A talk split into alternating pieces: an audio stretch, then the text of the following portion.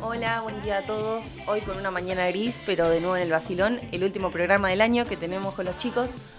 Nos acompaña Fiore en este momento y Facundo Álvarez con su entrevista que es la mejor para lo último, dicen, ¿no? ¿Cómo estás, Fiore? Bien, un poco triste porque es sexto, último programa, nos quedan pocas dos semanas. Es como que bueno, hay la melancolía, pero ahí, yendo. Bueno, eh, hola Facundo, ¿querés presentarnos a tu entrevistado? Bueno, eh, buen día Lourdes, buen día Fiorella, a todo el equipo de producción, del fondo, nuestro último programa. Bueno, Alfredo, ¿cómo andás? Si te querés presentar. Hola, buen día a todos. Bueno, no, más- no- no tanta melancolía, pueden hacer un especial de fin de año, alguna cosa ahí podemos hablar, o no, perfectamente. Bueno, mi nombre también, eh, mi nombre es Alfredo, soy el papá de Facundo, no sé si es lo mejor que guardaron para fin de año, pero por lo menos estoy feliz de estar en, en este programa que muchas veces escucho mientras atiendo pacientes y me parece genial. Bueno, eh, si les parece podemos arrancar ya. Dale. La entrevista va a estar en torno a, si mal no tengo entendido, vos sos medio el fundador de la radio de, de Castola, ¿no? Algo parecido. Bueno, eh, para mm, arrancar la entrevista, ya como para introducirnos, me gustaría que me digas de dónde surgió la idea de un programa radial en la escuela, porque no era un proyecto como que se había visto mucho.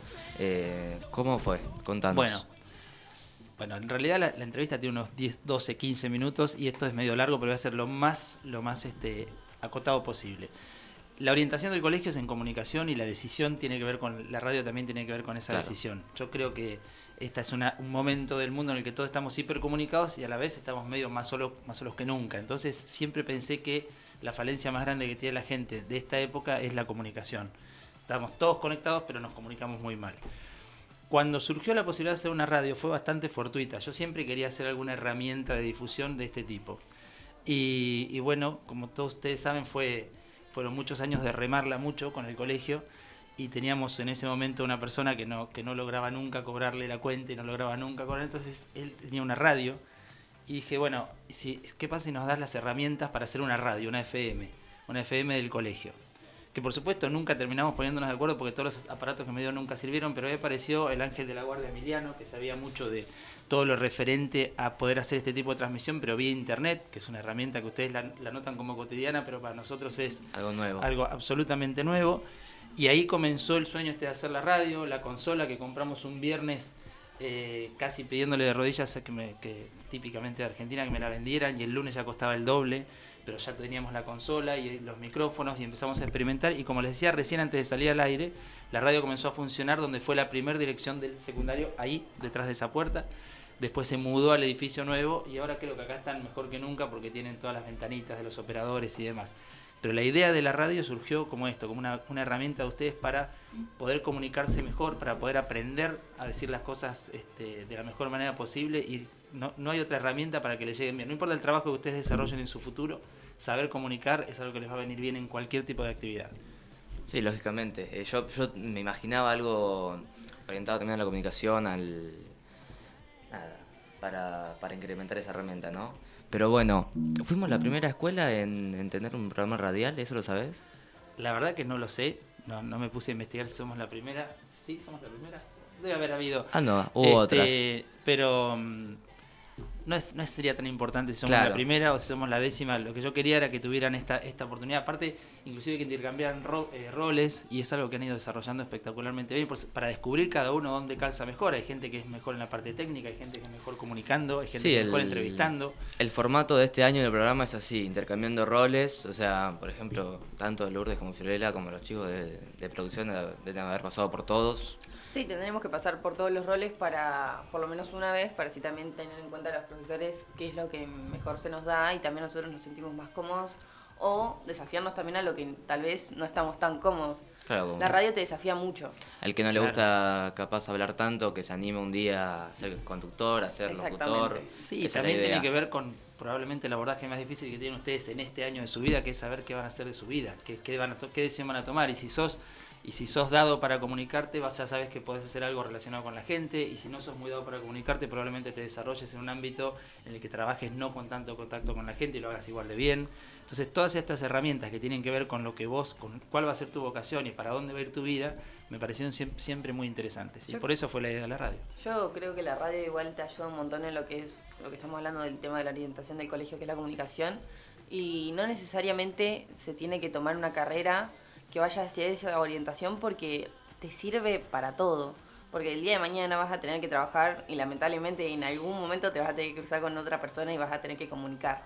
Así que me parece muy importante. No solo eso, sino que también, por ejemplo, eh, no solo a futuro, sino que últimamente nos ha ayudado mucho en el tema de otras materias, cuando tenemos que dar, por ejemplo, la comunicación. Hay gente que yo sé que se ha puesto como conductor o locutor y dice, los profesores me han, pro- me han propuesto desarrollarme más y ellos les ayudan orales que por ahí no les iba bien y también cotidianamente es muy bueno. Sí, sí, saber expresarse es algo que te va a bien en cualquier trabajo. Fue una lucha, ustedes, ustedes, bueno, ustedes eran chicos, pero presentarle a los padres que la orientación iba a ser en comunicación, los padres siempre tienen la cabeza orientada hacia eh, que sus hijos sean felices, pero sobre todo también que sean exitosos. Y siempre Sí. el éxito y la inteligencia se relaciona con lo exacto, con la matemática, con, con los números, con las finanzas. Y en realidad, si tenés todo eso en la cabeza pero no te puedes comunicar, te va a ir muy mal, te va a ir siempre muy mal. Entonces, comunicarle a los padres y hacerles entender que el tronco de las materias, el 80% es igual en cualquier orientación, pero que esta orientación les daba un plus para salir a la vida con otras herramientas, no fue una tarea fácil.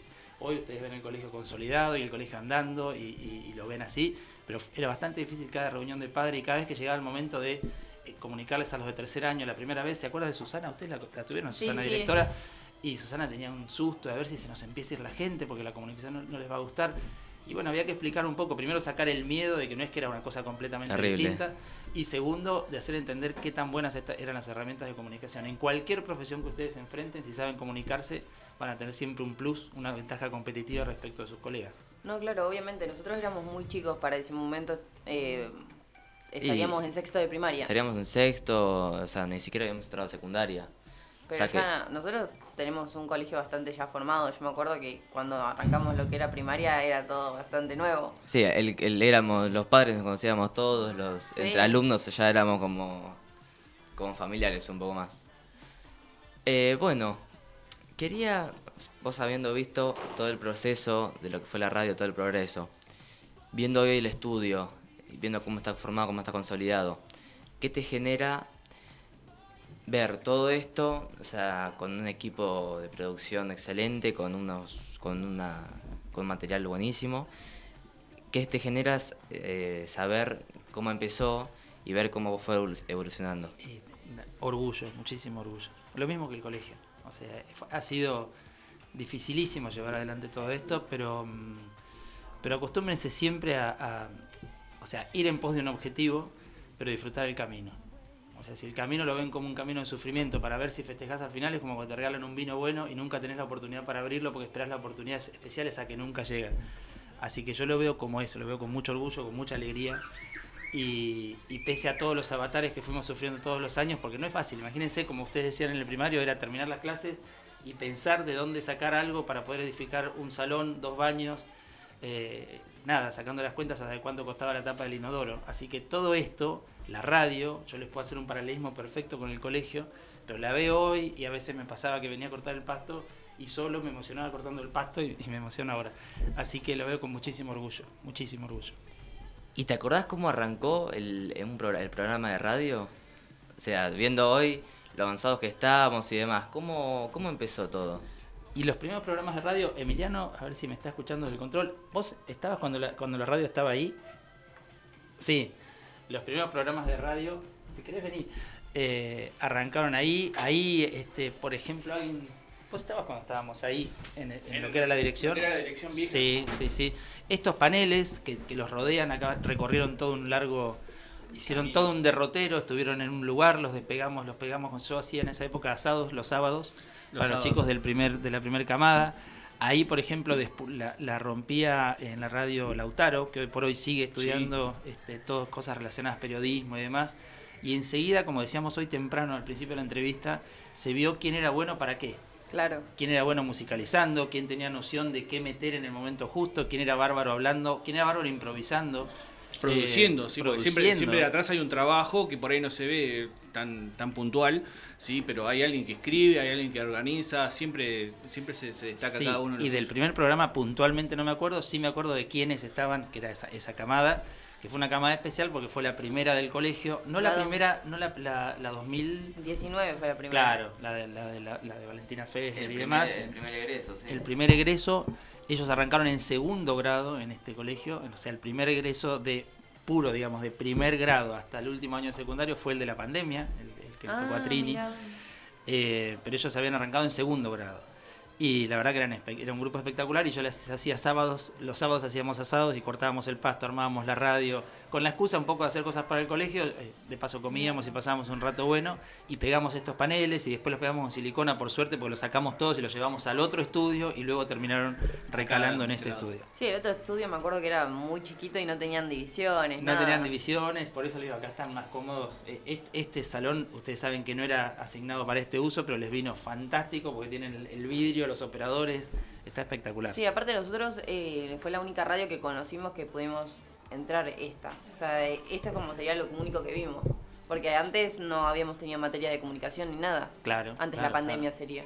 claro, exactamente. Y durante la pandemia eh, se hizo también todo un esfuerzo. Sí. Durante la pandemia se trabajó todo por Classroom, ¿sí? Claro. y se hacía, se grababa, sí, nos levantamos 8 y 8.40 de la mañana y se, se grababan ellos mismos, estaban fusilados algunos y salían, pero se hacía el programa, hay, Sí, todos sí, esos sí. programas están en, en Spotify, hay Por 40 mí. y pico de programas de esa época y toda, toda la, la- la temporada nueva está todo colgado ahí, así que si se quiere escuchar, Le pusimos, le pusimos ganas. Sí, Hicimos sí. un, radio, un radioteatro, me acuerdo. teatro, Fue un año. un cuarto año. Uno, uno no tiene noción de lo que fue ese año porque, bueno, porque les tocó, como cualquier cosa que pasa, cualquier evento histórico que pasa mientras sos contemporáneo, no tenés noción de qué se trata hasta que no lo ves a distancia. Pero ese año fue terrible y se siguió y se siguió haciendo el programa de radio y se siguió trabajando.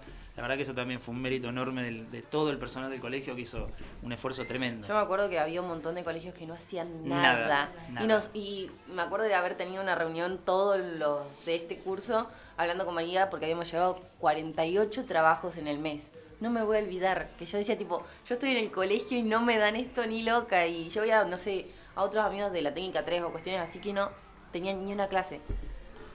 Listo. Así que fue un Eh, trabajo editamos, enorme. editamos esa parte para Esa no quedar mal con partecita, sí. ningún colegio colega. Este, pero no, fue, para, para realmente para sacarse el sombrero todo lo que hicieron, eh, todos, todos, desde, desde los que tomaban asistencia a la mañana hasta todos ustedes que estaban, algunos estaban, conozco gente que estaba muy cómoda desde la casa tomando mate. ¿no? Ah, ¿sí? Sí, ¿conoces no sé, alguno no se po- en ese momento no se podía salir, así que no sé a Sí, quién hay habrás gente que estaba cómoda con la situación. Eh, bueno, no sé, no sé de qué estás hablando. Hoy, en nuestro último programa, nos trajimos a todos. Nos trajimos a Emi, ahora viene María Clara, poco más. Después tenemos una entrevista, Bueno. entrevistado, la mamá de Sí. Lourdes. Pero Eh, bueno, nosotros después vemos el resultado de lo que fue el- Sí. el- la radio y el estudio. Eh, pero bueno, está bueno también saber lo que fue el progreso, cómo empezó y cómo fue evolucionando. Bien, Eh, y una cosa que eh, totalmente técnica, que me doy cuenta de que estoy cerrado aquí, encerrado aquí, eh, tiene muy buena insonorización. Los otros lugares donde funcionó la radio era como estar en un campo de batallas, cada vez que salían al recreo no sabían qué hacer para que se callaran los chicos. Acá se, se- está bastante estanco, está muy bueno este lugar, así que bueno, qué lindo Sí. estudio que han tenido. Sí, por suerte los, los ruidos exteriores no, medio que no molestan, nunca, nunca interfieren en el programa ni nada. Así que Ah. estamos bastante cómodos. Eh, lo único que podríamos decirte de parte de la radio El Basilón y creo que de todo el colegio, muchísimas gracias por abrirte a nosotros y también contar cómo fue esta idea y gracias por también poner la idea en funcionamiento. Bueno, no, gracias a ustedes. Lo único que quisiera, además de agradecerles, es que observen lo que tienen a su alrededor y traten de hacer cosas parecidas. O sea, la idea mía de hacer el colegio, ustedes saben que yo me dedico a otra cosa, soy odontólogo, por suerte vivo de eso y bien. Y nunca pensé el colegio, o sea, cuando me metí a ayudar y después cuando me quedé solo, y bueno, actualmente tenemos un, un grupo este, asociado que la verdad que ha hecho que el colegio dé una vuelta de rosca muchas cosas que yo tenía en mente, pero no tenía la posibilidad ni física, ni de ninguna otra, ni, ni de capacidad para hacerla. Pero mm, traten de sembrar alguna semilla en algún momento de su vida. O sea, hacer un colegio diferente a los demás siempre fue la idea, aunque les suene un poquito naif y ustedes están en la edad, son todavía un poco románticos, un poco escépticos porque están en la edad justa para eso, pero mm, sientan eso, ¿no? Que la idea fue hacer un colegio diferente a los demás para tratar de emparejar siempre para arriba. Y nunca pierdan de vista que la mayoría de los problemas que tiene el mundo son de educación. O sea, que ustedes pueden meter una semilla en algún surquito que genere educación, van a estar arreglando algún problema presente o algún problema futuro. Así que es todo lo que tengo para decirles. Muchísimas gracias. gracias. Muchísimas gracias. Muchas gracias Alfredo por el tiempo, por tomarte la molestia y bueno, eh, espero que Quinto te entreviste de vuelta, porque nosotros ya nos vamos. Bueno, gra- gracias a vos. Eh, bueno, ahora va a estar Jerónimo como musicalizador. Jero, ¿qué tenés para hoy? Buenos días. Como este es nuestro último programa, elegí como todas canciones medio de despedida de, de nuestro grupo, así que la primera canción que elegí es Un beso y una flor de Nino Bravo. Espero que les guste. Sí, había que Está muy bien. Esa es la primera Bueno, nos sacamos una foto ahora.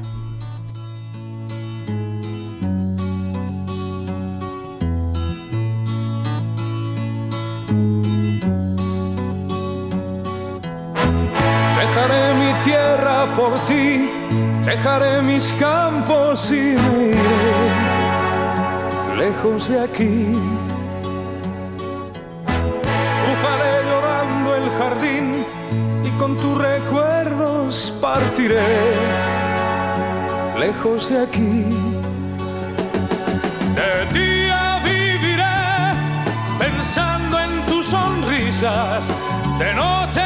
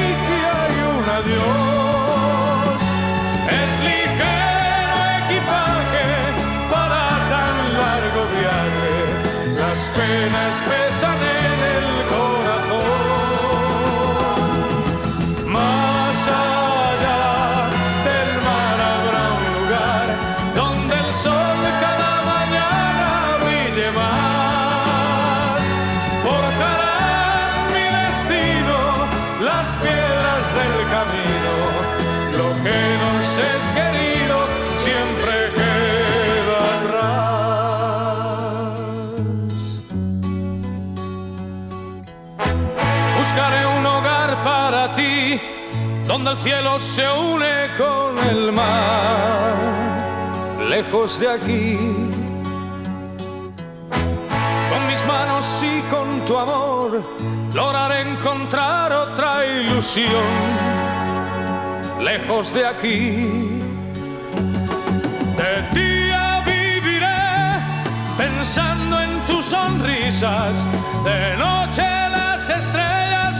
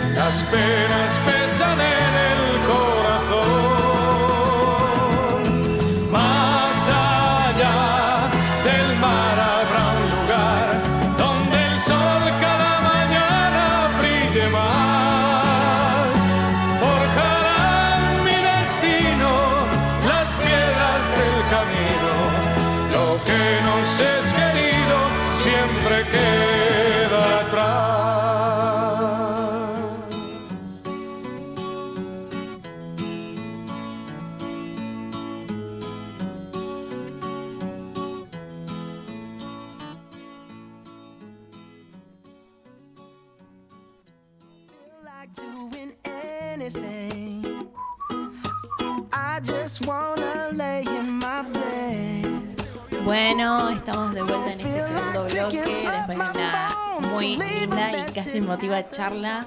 Así que antes de empezar con la nueva entrevista, vamos a recordar nuestras redes, que es arroba vacilón.radio en Instagram. Síganos y encuéntrense de los últimos sorteos, que ya quedan pocos.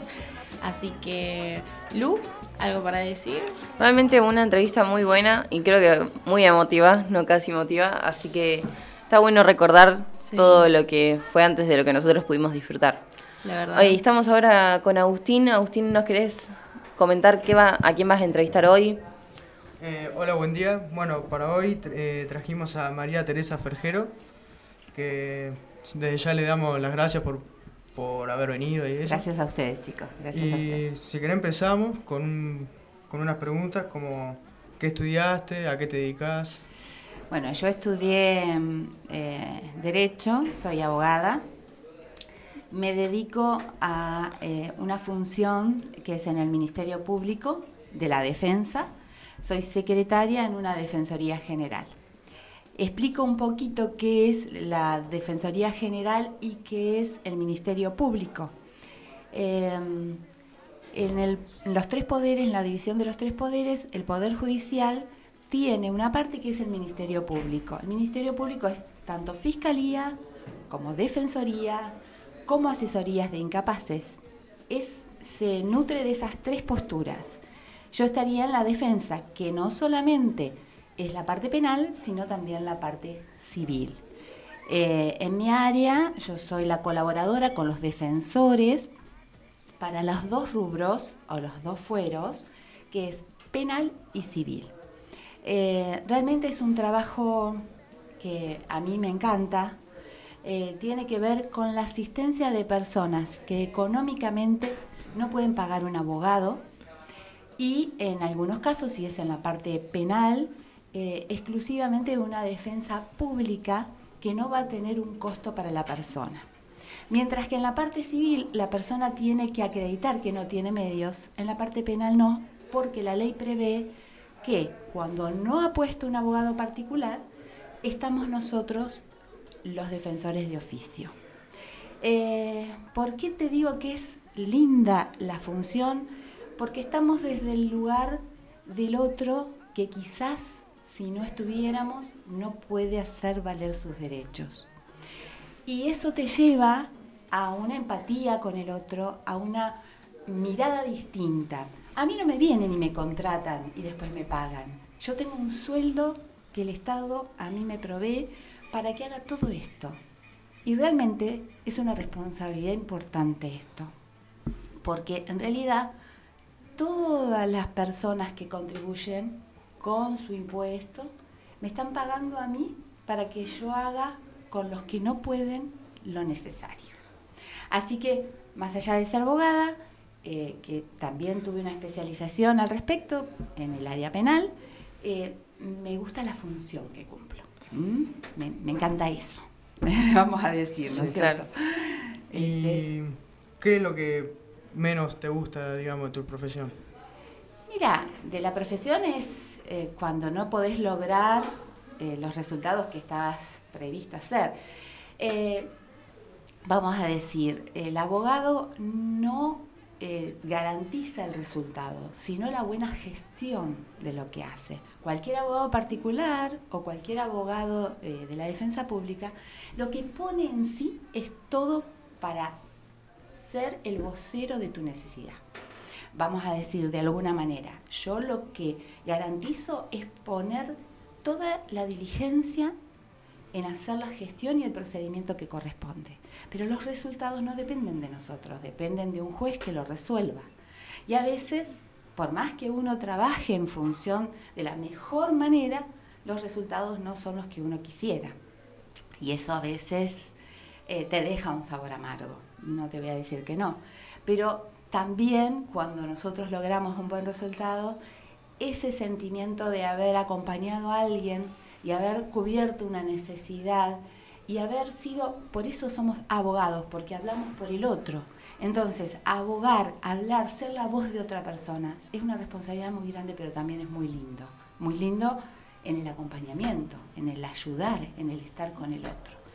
En a veces sacar ideas que la gente en el común denominador tiene, tiene un común denominador que le parece que esto es así y no lo es. Y bueno, eso de asesorar también está bueno. ¿Mm? Claro. En cuanto a tus estudios, ¿por qué decidiste estudiar abogacía? Bueno, a mí particularmente yo en el año 88 cuando se crea el Poder Judicial tengo la suerte de poder ingresar en lo que era el Tribunal de Menores en su momento. Una profesora mía de la secundaria, eh, la doctora Bernard, que era la titular, me da la oportunidad de ingresar al Poder Judicial. Obviamente como un administrativo en la mesa de entradas, el cargo más bajo, ahí. Después empiezo a ver esto qué era y a qué apuntaba. Lo conozco desde ese lugar. Porque quizás si yo hubiera elegido, hubiera elegido ser bioquímica, por ejemplo. Pero me encantó. En realidad la vocación vino a mí a través del trabajo que ejercía. Y pensar en algo responsable. A ver, si tengo que hacer esto, hacerlo de la mejor manera. Y la mejor manera era capacitarme. Intenté, intenté estudiar. Estudiar en ese momento era viajar a Mar del Plata, rendir en Mar del Plata, dejar un día o dos de trabajar. Yo tenía dos empleos en un laboratorio y en el juzgado. Y en el tiempo se diluyó porque no es como ahora que tenemos las redes, que tenemos este, la posibilidad de la virtualidad para poder hacer un curso de ingreso, sé que vos lo estás haciendo. Eh, antes no, antes era teléfono, llegar a ese lugar, que te tomaran el examen, a los dos minutos te decían, se levanta la mesa y vos te quedabas ahí. Y bueno, ya abandoné, eh, lo dejé porque no, no, no lo podía sobrellevar. Económicamente también era una movida importante. Bueno, pasó el tiempo y tuve la posibilidad de que en Necochea, eh, a través de la Universidad Católica de Salta, se gestionara una extensión y venían absolutamente todos los profesores que estaban en Buenos Aires a tomarnos los sábados y domingos. Y acá los profesores, que eran gente, abogados de renombre, eh, jueces, funcionarios del Poder Judicial, eran los que nos daban las clases tuve esa oportunidad. Debo haber sido la número dos en el momento de presentar el legajo para inscribirme. Y nada, realmente lo tengo que agradecer. Porque bueno, no solo porque tuve la oportunidad, sino que tuve la presencialidad en ese momento. Porque ahora tenemos acceso, la pandemia lo bueno que dejó fue muchas estructuras virtuales pero en ese momento no lo había. Bueno, compañeros míos hoy están, son titulares de organismos, son secretarios y funcionarios, y realmente fue muy importante para Necochea, a mí a nivel personal, pero también contar con una universidad. Ahora está la misma universidad, pero en un formato solamente virtual. Eh, pero bueno, por lo menos alguien que esté interesado, sin moverse de su lugar, tiene la posibilidad de llegar. Eso es muy valioso, muy valioso. Quienes lo, lo tuvimos postergado por mucho tiempo, por la imposibilidad, lo valoramos, realmente lo valoramos. Eh, ¿Qué es lo más importante que aprendiste durante tus estudios? Upa, eh, se, se aprenden tantas cosas. Desde, la, desde el aspecto legal, el valor de la Constitución. Si nosotros sabemos la Constitución, la aprendemos de alguna manera, todo lo demás surge a partir de las leyes que no pueden contradecir la Constitución. Y así, tanto el Código Penal, tanto el Código Civil, tanto el Código Laboral, todo tiene como base la Constitución Nacional. Yo les diría que aquellos que saben y tienen el valor del conocimiento de la Constitución, empiezan sabiendo derecho. Y después, la importancia o lo lindo que tiene esta carrera, que es muy versátil. Vos podés hacer eh, una intervención dentro de un estudio jurídico a nivel privado, particular, formar parte de otro estudio jurídico, podés formar parte de una empresa, podés, podés eh, ser del Poder Judicial, eh, podés de alguna manera hacer un asesoramiento e incluso podés hacer investigación. Es decir, te podés dedicar a bioética, te podés dedicar a asistencia eh, de personas con problemas de salud. Ustedes por ahí han escuchado mucho esto de los amparos, cuando las eh, obras sociales no cubren. Es tan vasto. Lo único interesante de todo esto es marcar que aquello que nos gusta merece una especialización. Y en eso también tenemos la oportunidad. Yo tuve una oportunidad de que acá en Necochea, por única vez, a través del Colegio de Magistrado, que en ese momento eh, estaba a cargo del doctor Moreno, se trajo una especialización en Derecho Penal con todos los profesores, los mismos profesores que daban en la UBA, venían, viajaban y nos daban acá el curso. Entonces, vuelvo a lo mismo, la conciencia y la responsabilidad de especializarnos y estudiar y la posibilidad de tenerlo en Necochea el recurso. Eso para mí es fundamental en las dos áreas. ¿eh? Eh, lo que hagan y en lo que les interese, tratar de ser lo mejor o por lo menos hacer todas las eh, especializaciones posibles. ¿no? Bueno, eh, y por último, ¿algún consejo para quien vaya a estudiar abogacía? Wow. Mira, yo creo que el consejo fundamental es no quedarse con lo que en el primer año se ve, porque en el primer año se ve mucha historia, se ve este, algunas materias que están relacionadas con lo que en un futuro va a ser. Pero eh, todo se va dando en el momento justo y no quedarse con esa primera impresión, uy, a mí no me gusta esto, yo pensaba en otro. Tenemos mucha película en la cabeza a veces, ya pensamos que al primer momento vamos a estar haciendo una defensa, vamos a estar como en Estados Unidos. Eh, no. Eh, toda carrera desde movida no empezás a hacer lo que te gusta y te tenés que preparar. Y tener mucha paciencia, muchas horas de estudio. Derecho es así, es ponerse en una silla, es leer, es estudiar, es investigar, es actualizarse. ¿Por qué? Porque las leyes cambian a diario y si no te actualizas, no servís en esto. Así que todo eso es lo que uno tiene que estar dispuesto al momento de elegir esta carrera, ¿no? Y tener una empatía impresionante con el otro, es lo que te va a destacar, porque el que viene viene con un problemón, quizás no sea tanto, porque vos desde después lo vas a evaluar desde lo jurídico, pero el otro viene con una mochila importante. Si vos no le decodificás la mochila que él tiene, no lo podés ayudar. Y ahí está la escucha. Y eso a veces no nos prepara tanto a la universidad.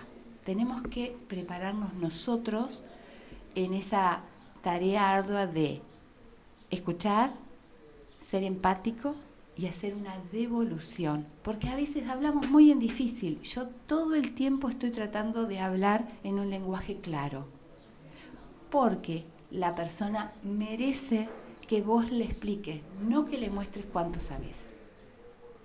Bueno, eh, ¿algo más que agregar? No, yo le, le comentaba antes de, eh, de iniciar esto con Agustín lo importante de valorar lo que ustedes tienen en función de las posibilidades dentro de Necochea de poder hacer este un estudio o demás, ¿no? Eh, en ese sentido.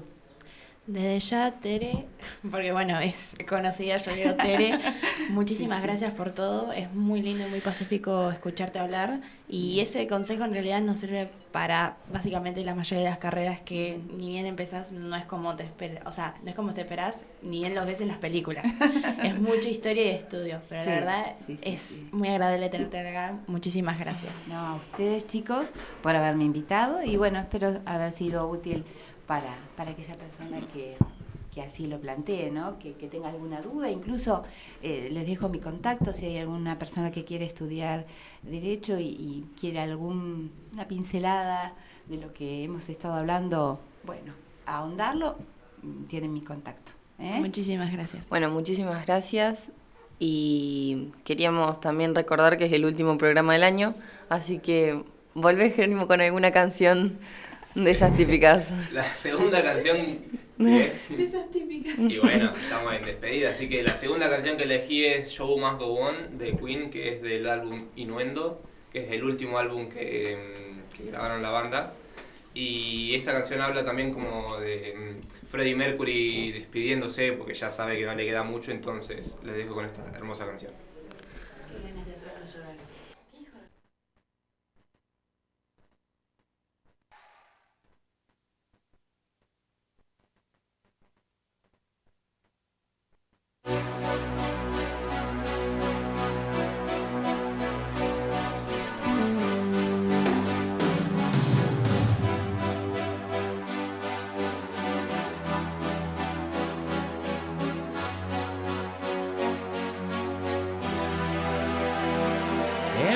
spaces? What are we living for? Abandoned places. I guess we know the score. On and on. Does anybody know what we are looking for? Another hero, another mindless crime behind the curtain.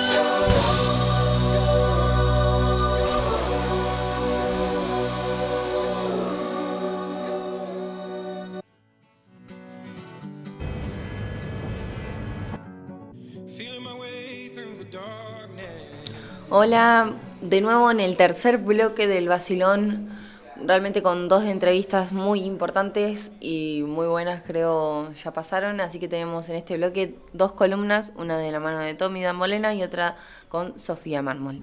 Tommy, ¿cómo estás? Bien, ¿y tú? ¿Todo bien? Bien, bien. ¿Y nos querés comentar un poco de la columna? ¿Qué vas a hacer hoy? ¿Qué vas a decir? Como este es mi último programa, quise traer una, un calendario. No. ¿Cuántos de- estrenos de hay? Marvel y Star Wars para el próximo año. Dale, contanos. Dale, dale, dale que ya me entusiasmé. Primero para el 4 de enero, cabe aclarar, Bad Batch temporada 2. ¿Ya la temporada 2? ¿Sí? Ay, qué lindo. Luego para el 22, 23, el miércoles de febrero, The Mandalorian 3.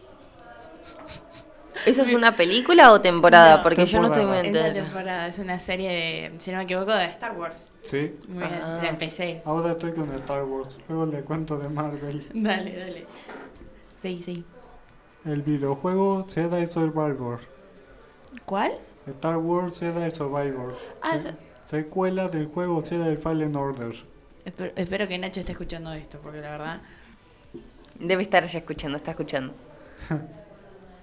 Luego la segunda temporada de la serie de anime Vision 2. Ay, ¿sabes que esa no la tengo? ¿Está en Disney Plus? Sí, Ah, pará, de, de Vi- Vision, dijiste? sí, Visions. Muy buena serie, por cierto, corto de antología, no conectados al canon. Ay, entonces la voy a ver. Estas recomendaciones las tengo. Siempre que decís, voy a ver qué onda.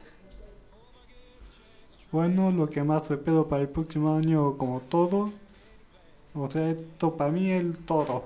Es, ¿Cómo? Ahsoka. Secuela de la serie Star Wars Rebels. Ay, esa, esa la vi. ¿Ya Ay. sale? El próximo año, espero que sea el 4 de mayo. Pará que Ya para- falta poco. Para el 4 de mayo falta todavía, pero. oh, No, pero ansia. falta poco. El verano se te pasa volando y mayo Ay, llega no, ahí no nomás. me digas eso. Sí, sí. Ay, como quiero verla. Sí. Necesito saber qué pasó con Ezra. Yo también. Dios. Bueno, vamos a esperar con ansia entonces. Sí. El Skeleton Crew. ¿Qué ¿Cuándo es? sale? Esa. Mm, a finales del próximo año, creo. Ah, Ay, falta. Me, me falta todavía. O sea, de, de principio a finales de año. Bueno, Todavía no hay una brecha ahí importante. Y ahí como darles un anticipo qué pasa después de ahí, Sí. 2024, The Acolyte. Que es una serie del lado oscuro de la fuerza. Ah, no, esa no tenía ni idea. Se va a estrenar. Sí, en ese año. Un montón. Igual ya se está filmando de poco a poco. Ah, claro. Por eso, mientras se filma, pasa el tiempo y llega el 2024. Ah, Bueno, ahora rebobinando un poco hasta este año, pasando al tema de Marvel, Guardianes de la, de la Galaxia, Holiday Special, Ay, me encantó. Tenemos que juntarnos a ver ese. 25 de noviembre. Ah, no falta nada. No falta nada. Sí, pensé que iba a salir en Navidad. Yo también. Bueno, lo reservo para Navidad. Digo, está en el título. Sí, sí. Bueno, para febrero de 2023, Ant-Man and the Wasp, Quantum Mania, hay trailer. Ah, ¿ya hay tráiler? Sí, Ah, no tengo ni idea. míralo en Latinoamérica Oficial, Marvel Latinoamérica Oficial. Listo, lo tengo. Luego una serie llena de paranoia y suspenso, Secret Invasion. Ay, no, eso no tenía ni idea. ¿Cómo se llama? Secret Invasion o Invasión Secreta. Mira. Lo que pasa es que también Marvel eh, había empezado con nuevos títulos y nuevos héroes porque se había quedado corto después de Endgame. Uf. Entonces como que empezaron las películas particulares de cada uno de los superhéroes. O series. También. Digamos que es un borrón y cuenta nueva. Eh, Sí, lamentablemente. Igual no siempre puede ser Iron Man, todo el Capitán No, América. por ejemplo, ahora no me acuerdo cómo se llamaba, pero hicieron la de... Eh, ¿Cómo es? La chica Hulk. ¿Cómo es que se llama? She-Hulk. Es She-Hulk. Es muy buena. Hay otro que dicen que no está buena. No, esa no. Pero es, es variado, pero es para sacar algo diferente. Sí, a mí me gustó como serie. ¿Qué más tenés, Tommy? A ver, Guardianes de la Galaxia Volumen 3, la última. De todas. Me voy a tener que despedir de vuelta, ¿no? Sí. sí. ¿Y qué más? Y si vieron Hawkeye, estará Echo. Ah, no, no la vi, la, la tengo que ver esa. Porque hay un personaje nativo americano, o sea, de ascendencia nativo americano, y que es sorda y muda, cabe aclarar. Ah, mira. Luego, algo que seguramente va a emocionar a muchos, la temporada 2 de Loki. Esa sí la esperaba. mira, ¿y algo más? De Marvels. ¿Eso es todo de Marvel? No, dije de Marvels en plural. Ah, ah.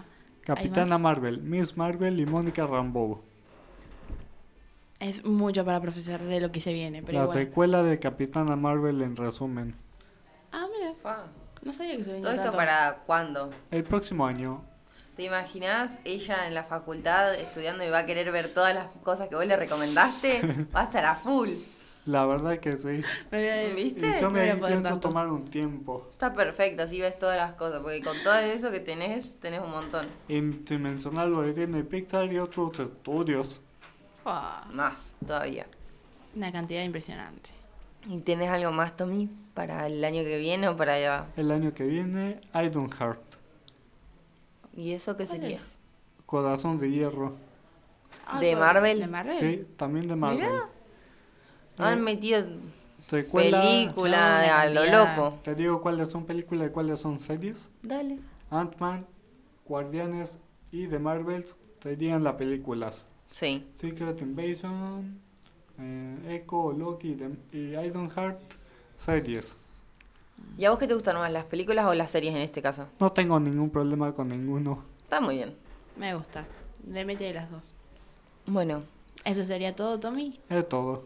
muchísimas Buenísimo. gracias. Nos encanta el calendario que hiciste.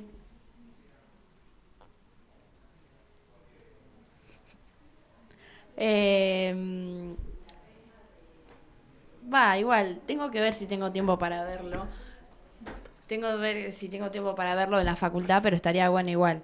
Este, decime, hasta ahora, ¿cuál es la que más te interesa de todas esas? ¿Serie o película? ¿De Marvel cuál? Yo diría, a ver. Ahsoka. No, yo espero la temporada de Loki. A ver, que si me es prometedora o no. Mm, Según el final, sí. ¿Viste? ¿Y de Star Wars? Ahsoka, como dije. Pero de Marvel, ¿tenés alguna que digas, oh, sí? Mm, difícil elección. ¿Ni viste? Pero si tuviera que elegir una, sería Guardianes. Mira, me parece bien. Bueno, Tommy, entonces, redondeando un poco, ya que es el último programa, ¿me podrías comentar cómo la pasaste eh, haciendo esta columna todos los lunes que nos tocaban? Realmente un re laburo. Comentanos un poco si te gustó, no te gustó, si te fue pesado. Al principio me fue pesado. A todos, sí. Luego le fue agarrando ritmo. Y sí, porque Y ya sí. tenés la fuente, ya, ya te pones canchero. No Está solo- bueno igual eso, porque Eso vos sí. también te estás adelantando a todo, porque capaz con el colegio, con todo, se te podía pasar algo y con la columna del lunes no. Y te cuento cómo le hago o cómo le hacía para las columnas. Dale. La hago justo el domingo Ah, la Así el recién salido todo. para tener la más reciente información. Ah, es- Muy bien. me gusta. Muy práctico. ese método. Está muy bueno. Entonces, ¿te gustó? Sí, La verdad que la mayoría que por ahí no tenía ni idea de lo que era el mundo Marvel o Star Wars por ahí, es como que lo fuiste informando y a poco Sí. lo fuiste metiendo en ese tema. Está bueno. Adem- además, otros estudios. Uf, Y otro de encima. Sí, un montón de cosas has traído este año. Así que te podríamos decir muchísimas gracias, por esta columna que todos los lunes sin Sí. falta tuviste. Sí, bueno, muy linda. excepto 31. Bueno, Ay, ¿Se acuerda la fecha? Lo adoro. pero no importa. Viniste Claro. igual. Viniste Un igual y montón lo de cosas, viniste la gran mayoría. Muy Así que muchísimas gracias, Tommy, y espero que el día de mañana puedas seguir Sí. informándonos sobre lo que se va, al- lo, sobre los estrenos y cuestiones así. Mm, Si quieren saber un poco más, vayan a mi Instagram. Dale. Eso. Decí tu Instagram. Eh, Decí tu Instagram. ¿Lo sabes? Tomás.dambolena o Thunderhawk como, como to- nombre de usuario. Me Co- encantó. Volvelo a repetir por si las dudas. Tomás.dambolena y abajo del la foto dice Thunderhawk. Joya, Buenísimo. muchísimas gracias. Así para que la gente, Así que, eh, bueno, para que la gente eh, pueda irte a seguir y bueno. así se queda con tu columna igual y cuestiones así. Ahí solo comparto alguna que otro estreno y algunas experiencias de vida. Dale. Bueno, muchísimas Un gracias. aplauso para Tommy. Bueno, eh, ahora, Sofi, nos querrías comentar un poco de tu columna, cómo estás. Este día realmente que no acompaña mucho, también melancólico junto a las canciones de Jerónimo. Nos salimos de acá y nos queremos morir, pero está muy triste, ambientado todo muy todo. triste. Y venimos con, eh, con- Melancólico. venimos de dos charlas eh, emotivas y es como que no, no me No quiero es- largar a llorar. Sí, literalmente. Me- medio que yo tampoco traigo algo muy feliz. Pero escúchame, el, el viernes pasado, que fue, no, el jueves, que fue lo de Emprendamos, José se largó a llorar, estamos Oh. no, todos re también. emotivos. Yo también cuando la vi llorar a José fue como, se me cayeron unas lágrimas, Sí, sí, o sea, sí. no puedo más, pero bueno, traernos algo más o menos eh, No, mira, innovador. feliz no es, Ah, divertido bueno. tampoco es una tragedia, pero bueno, Ah, ah, para bueno. charlar. Dale. Te digo a ver lo de la tragedia del mago de Oz, supongo que conocen la película o el libro. TikTok me informa un poco. Sí, ¿la vieron la película? No. La de los 30, es viejísima. No. Muy Una parte, después ya no. Yo no vi nada. de Es eso. Básicamente es medio, medio turbio lo que pasó con los Ah. personajes. A ver, El Mago de Oz es una película de los años 30 que es Mm. sumamente conocida, es icónica. Y tiene una escena que es muy reconocida, que es que en el medio de la película pasa todo de blanco y negro a color. ¿Qué pasa? Para hacer eh, que se pase a color, en el estudio necesitaban mucha iluminación, pero demasiada, tipo, excesivo. Y llegaba tipo a ponerse a 38 grados en un cuartito minúsculo en el set. Y 38 grados es un montonazo, te cagas de calor. Entonces a cada rato la gente se desmayaba, básicamente. Era, era un horno ese lugar. Eh, los tres personajes que llevaban mayor cantidad de maquillaje eran los que acompañaban a Dorothy, que, que básicamente es como que los que más sufrieron, por así decirlo. Eh, que son el león cobarde, el espantapájaros y el, y el leñador de hojalata. Que cada uno fue pasando tipo por diferentes cosas. El leñador de hojalata me parece que lo- yo Sí, lo no, veo y es como... Medio, medio. Voy a empezar como que por el que menos sufrió, por así decirlo, hasta que el que más sufrió. Empezamos por el espantapájaros, que él se ponía tipo un látex por la máscara que tenía. Y se le pegaba tanto a la cara que el chabón no, no sudaba. Ay, Entonces, eso, eso le generó tipo. eh, ¿Cómo se llama esto? Eh, Muchas marcas en la cara. en la cara, tipo, se le deformó la cara. ay. Entonces tenía que. Tipo, fueron 33 semanas las, graba- las grabaciones, creo. Sí, es un montón de tiempo y ponerse la Más de mitad de año. terrible. No, terrible. Y los 38 grados que había en ese lugar, asqueroso.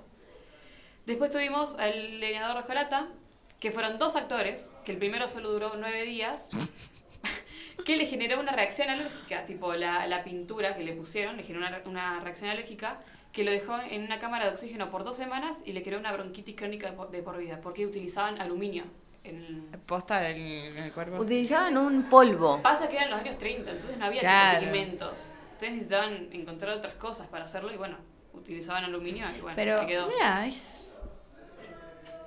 ¿Qué pasó? No, es... eh, claro, en los años 30 ya no había esa innovación no, que en los que no había estudios. nada. No había pigmentos nada. químicos, entonces se tenía que obtener de otros lugares. Como igual algunos pomos de pintura en su época también eran tóxicos. Sí, no, es cuestiones terrible. así. Claro. Así que nada, se buscaron a otro que sí lo aguantó, pero primero le, le generó una infección en el ojo que igual se, después se le quitó después, después de un par de días. Y el traje no le da tipo tanta movilidad, así que cuando tenía que descansar eh, no se podía ni sentar ni acostar, tipo tenía que estar como en plancha. Asqueroso, horrible. Eh, nada, eso, que recordemos el calor infernal que había ahí adentro y después tenemos el, al león cobarde, que el traje era un, de, un león de verdad, no, no era tipo tela ni nada por el estilo, Ah, de paso, cacería. Sí, eh, ¿Cómo se llama eso? Cuando taxidermia. No, taxidermia Ah, es cuando no. los dejan secos. Exacto. Ah, bueno, no sé, algo así. Pero sí, como que. Pero, sí, ya sé. Es de un león de verdad, así, asqueroso. Pesaba aproximadamente 100 libras, no sé cómo se pasa eso a... No, una... Supongo que unos verdad. 70 Sí, kilos. claro. no, muy pesado. 70 kilos igual en el cuerpo te, la, te las debo. No, horrible. Sí, olvídate. Y el maquillaje no lo dejaba abrir la boca, así que todo lo que comía lo venía a hacer por sorbete, no podía masticar nada. A veces le daba tanto calor que tenía que, tipo, que quitarse todo el maquillaje para básicamente poder vivir, porque estaba muriendo Ay, del qué calor horror, que tenía. No, qué feo. Mm. Pero igual los dos peores son los últimos dos que voy a contar, que es la bruja y Dorothy. que la bruja en su maquillaje, como ya habíamos contado antes, no había pigmentos, así que se utilizaba cobre para el color verde de su piel, de su tono. Así que luego de la grabación duró un par de semanas con la cara manchada de verde y adquirió Alzheimer, que está correlacionado con el cobre. Hubo una escena también donde se utilizó pirotecnia, que cuando ella aparece, la pirotécnica, la pirotécnica, la pirotecnia sale antes de tiempo y la quema.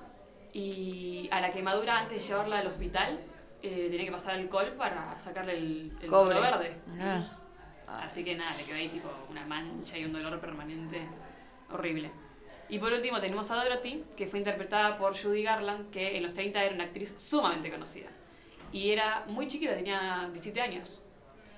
Y en el cuento de Mago 2, ella tiene que interpretar a una niña de, 17, de, tre- de, de 13, digo. Entonces tenía que apretarle tipo el abdomen para que su cuerpo se vea como el de una niña, básicamente. Pues ya estaba tipo todo madurado, por así decirlo. Eh, además de eso tenía una dieta demasiado estricta donde le tenían que dar tipo pastillas para que tuviese energía y no le daban cualquier pastilla. ¿Por qué? Porque eran los años 30, así que le daban anfetaminas. Precioso. Ay. Entonces esa presión que de ser la actriz tipo, tan exitosa, tan temprana edad y darle la costumbre de consumir droga para resolver los problemas hizo que ella se volviera drogadicta y que fue lo que la terminó matando, de hecho. Ah, murió. Era, era terrible, asqueroso. Eso básicamente fue tipo toda la tragedia que ocurrió ahí. Claro, yo había escuchado, un, tipo, es uno de los casos, tipo, viste, en YouTube te dicen, te Sí, cuentan los casos. en TikTok, ¿eh? Eh, contaban también que no solamente, todos estos casos no solamente sufrieron físico, sino psicológico. Y No, no. más que nada. A la chabona esta, tipo, escuchaba a los productores decir, tipo, como que era, estaba regorda, era una cerdita, que no sé qué. No solo Entonces, eso. también, tipo, tipo, No solamente Aparte, eso, sino- Vos la ves a esa actriz y era un palo vestida. Literal. Y supuestamente me había enterado como que es algo no tan contado, pero como que habían pasado otras cosas además de eso, sí, más Sí, que nada es que Dorothy. pasaron un montón de cosas. Es Hollywood. Eh, Dorothy, Aparte, le- claro. ¿sabes qué pasa? Ellos, eh, no me acuerdo bien cuál es la, la. la empresa? ¿Cómo se llama? Tipo Disney. Bueno, no sé. Estaban en como peleando contra Disney porque Disney había, había sacado Blancanieves, creo que era. Y. Y estaban nada, eso, tipo, a ver, estaban como compitiendo, está, de quién iba a ser como el más exitoso. Mm. Entonces, nada, todo esto fue terrible. Claro, fue como dos estrenos a la misma vez con mucho potencial ambos. Sí. La verdad, eh, Sí, en su momento Blancanieves para Disney fue lo que... secreto oscuro, la charla. Eh, muchísimas gracias, Sofi, realmente con todos estos datos innovadores eh, y también muy trágicos, porque si lo pensamos eran personas, pero bueno, quieren hacerme largar a llorar y lo van a conseguir. ¿Saben qué otra, ¿saben qué otra Ahora cosa vuelve? Jerónimo y ¿Saben nos va a contar otra canción. Se viene la canción de Jerónimo. Antes de que Jerónimo me haga llorar, vamos a decir las redes que en el Instagram el vacilón está como el vacilón.radio y si quieren seguirlo es nada más para que recuerden, porque ya no vamos a subir más nada. Igual, no, queda el grupo, el otro grupo. Claro, queda el otro grupo. Bueno, pero yo no voy a subir más nada. Bueno, nombre, grupo, no se van a grupo. acordar. Así que Jero, comentanos qué tenés. La última canción que elegí ya para despedir ya en todo nuestro año como grupo 1 de radio, elegí Adiós de Gustavo Cerati, que es muy acorde al programa de hoy. Y muchas gracias por acompañarnos durante todo el año. Yo quiero llorar.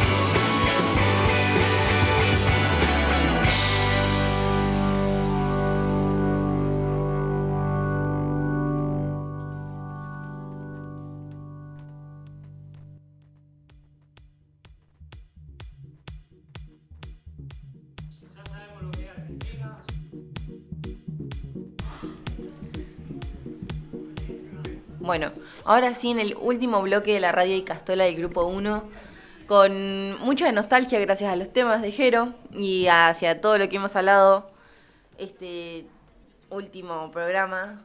No sé, ahora estamos con Franco, con la columna de él, pero lamentablemente por temas de cuestión de horarios no la va a poder decir, pero que tendría preguntarte más o menos cómo, si te gustó tener la radio, En y todo realidad, eso. en realidad vamos a hacer entrar a todo el grupo. El que agar- quiere decir unas palabras, entre, agarre el micrófono y diga algo, porque chicos, es nuestro último programa de radio como sexto, así que el que quiera ahora decir unas palabras, adelante.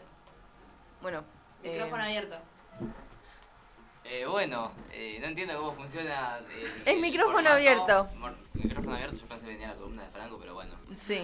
Eh, nada, qué sé yo. eh, muchas gracias a, a todos, mis compañeros de grupo, a Emiliano, a María Clara, grosos los dos. Y bueno, eh, feliz de poder haber experimentado esto en el último año. Eh, este preciso momento nos estaríamos sacando una foto. eh, como se está, quiere, no sé, Nacho, Sofi. A ver, qué sé yo, ya la pasé re piola. Estuvo re lindo estos dos años igual de, de radio. Eh, estuvo bueno compartir con ustedes y esta experiencia básicamente de pasar por los diferentes sectores de la radio y qué sé yo, fue una experiencia nueva, ni idea, estuvo bueno. No, aparte también de que el grupo siempre fue muy unido, nunca tuvimos tantos quilombos como el- el- Bueno, pero. Pero no. Claro. Sí, eso, disfruté mucho. Aparte que como este era el primer año que nos tocaba en vivo, porque el, en- el año pasado era grabado y después se subía, era como otro desafío. Pero lo disfruté mucho yo. Bueno, yo creo que difiere un poco ahí. Sé, hubo varios problemas, pero eso me parece que hace más divertidas las experiencias y te hace recordar y decir, uh, me acuerdo la macana esa vez y, y te acordás y te reís. Y está muy bueno, la verdad la pasé muy bien. También junto a Tommy con sus columnas, que para mí son buenísimas porque yo soy re friki con todo el tema de las películas. Y, y nada, la verdad la pasé re bien. Bueno, Cata, ¿querrías decirnos algo, alguna anécdota, algo, si te gustó o no te gustó? ¿Qué onda? Acá, estoy, acá estoy, llegué. Eh, no, nada, en lo personal me encantó. Re lindo, me encantó estar pasando por todos los roles. Y nada, esto de comunicar. Había días que llegábamos y no teníamos nada planeado. Pero, Salió pero igual. salían bien igual, creo que salían bien. Así que nada, contenta con eso también. Bueno, ahora estaría María Clara acá con nosotros, que es la que nos retaba y nos felicitaba todo el tiempo. Así que querríamos preguntarte cómo la pasaste ¿Cómo con va? este sexto. No, la pasamos siempre muy bien. Sexto es un año que tiene muchos eh, ritos, rituales, momentos lindos, pero, el pero de María Clara, hay que hacer. Y ahí en, en eso eh, les quiero agradecer porque es un año que siempre estuvo dispuesto a hacer y eso es lo que yo creo que se necesitan. Se necesitan chicos que tengan eh, ganas de hacer, que aprendan haciendo, no que digan, no, no lo hago, eh, que estén motivados, que sean creativos. ¿eh? La creatividad en cualquier materia, en cualquier carrera los va a ayudar, en la vida diaria también. Y me gustaría por último decir que necesitamos chicos que estén comunicados más que conectados. Eh, reba, yo me dedico también al diseño y la tecnología es lo más, pero está buenísimo que estén comunicados, que podamos eh, con la palabra verbalizar y yo creo que este año de, de radio los ha ayudado muchísimo en la oralidad y así que bueno, más que palabras de agradecimiento, es un año muy lindo eh, y muy unido. Así que yo agradecida que, que nos aco- acompañamos mutuamente. ¿eh? Así que un fuerte aplauso para Eh, bueno, más que decirle gracias a todos, creo que no puedo decir y finalizar con el último programa del Basilón. Sí, la verdad que fue muy lindo, chicos, y se nos está terminando el año, pero bueno, lindos recuerdos. Gracias a todos. Adiós. Con el último tema. Último Jero. tema, por Así ya termino de llorar. El último tema que. mm, Porque mi idea era acabar con. cerrar con Adiós de Cerati, pero hice un. hice un mal las cuentas. Y vamos a cerrar con Brillando sobre el mic, que es la canción que eligió Facundo, que es de Fito Páez. Pero bueno, muchas gracias.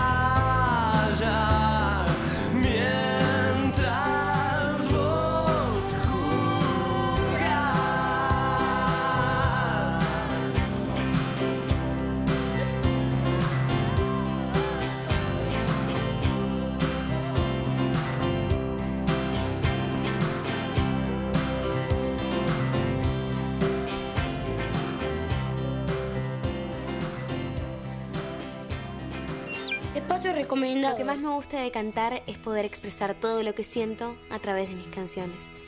Pero sé que muchas veces no es nada fácil. Hoy muchos chicos guardan en silencio el bullying que sufren día a día en el colegio.